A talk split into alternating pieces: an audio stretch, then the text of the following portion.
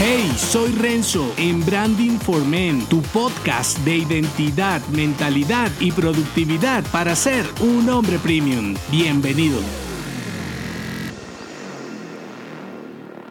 En lo que más crees resultas, revela tus garras ocultas. Tus creencias te definen y determinan la forma como consigues resultados positivos y su impacto al final. Entonces, si eres un tipo llorón y dramático, no será una sorpresa que tu vida esté llena de drama y tú seas el mártir de tu propio culebrón. Si crees que todo es difícil, que ya no tienes la edad para reinventarte o que tu destino está definido por otros, ¿qué conseguirás? En el mejor de los casos, ser un tipo ordinario y resentido, porque si en tu mente eres un fracasado y tu pareja, familia y todos a tu alrededor aman a los tipos mediocres, estarías bien, ¿verdad? La cuestión es que el sentimiento de impotencia crece con los años y lo que crees que pasará a la mediana edad se intensifica dándole más relevancia a los resultados actuales que a los que puedas conseguir en adelante. Si en tu cabeza te defines débil lo serás y si crees lo contrario no dejarás de serlo automáticamente sin embargo, tu mente se abrirá para buscar alternativas, avanzar y progresar, desde redefinir tus prioridades, creencias caducas, rediseñar tu valía de ser necesario, revaluar tus valores que también prescriben, hasta desmantelar el miedo que te detiene para afrontar una nueva realidad. El punto es desafiar tu sistema de creencias para usar tus fortalezas como palanca y para lograrlo te comparto tres modelos para pensar como un hombre premium. El primero, dogmas. El segundo, tribus. Y el tercero, referentes. Voy por el primero, dogmas. Cuestionar lo que ves como verdades absolutas es complejo e incómodo. Sin embargo, esos convencimientos te atan a un solo modelo, el que crees tuyo. Y si ya no funciona, probablemente tampoco funcionará. Desmantelar conceptos limitantes, dándole la oportunidad a diferentes modelos de pensamiento, te ayuda a crear el tuyo. Segundo modelo, tribus. Piensa que todo grupo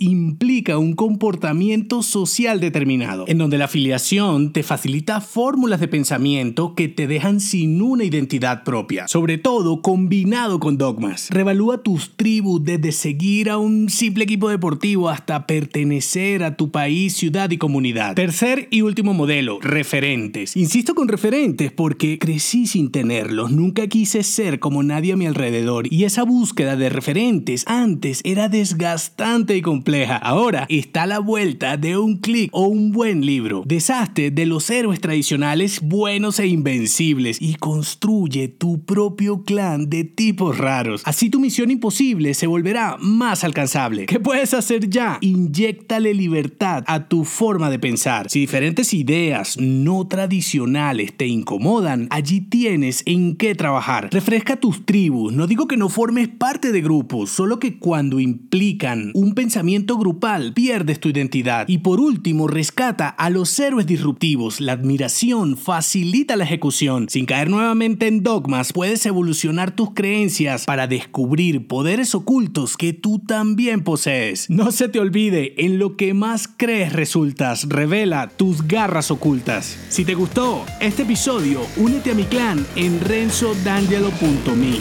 Hasta la próxima.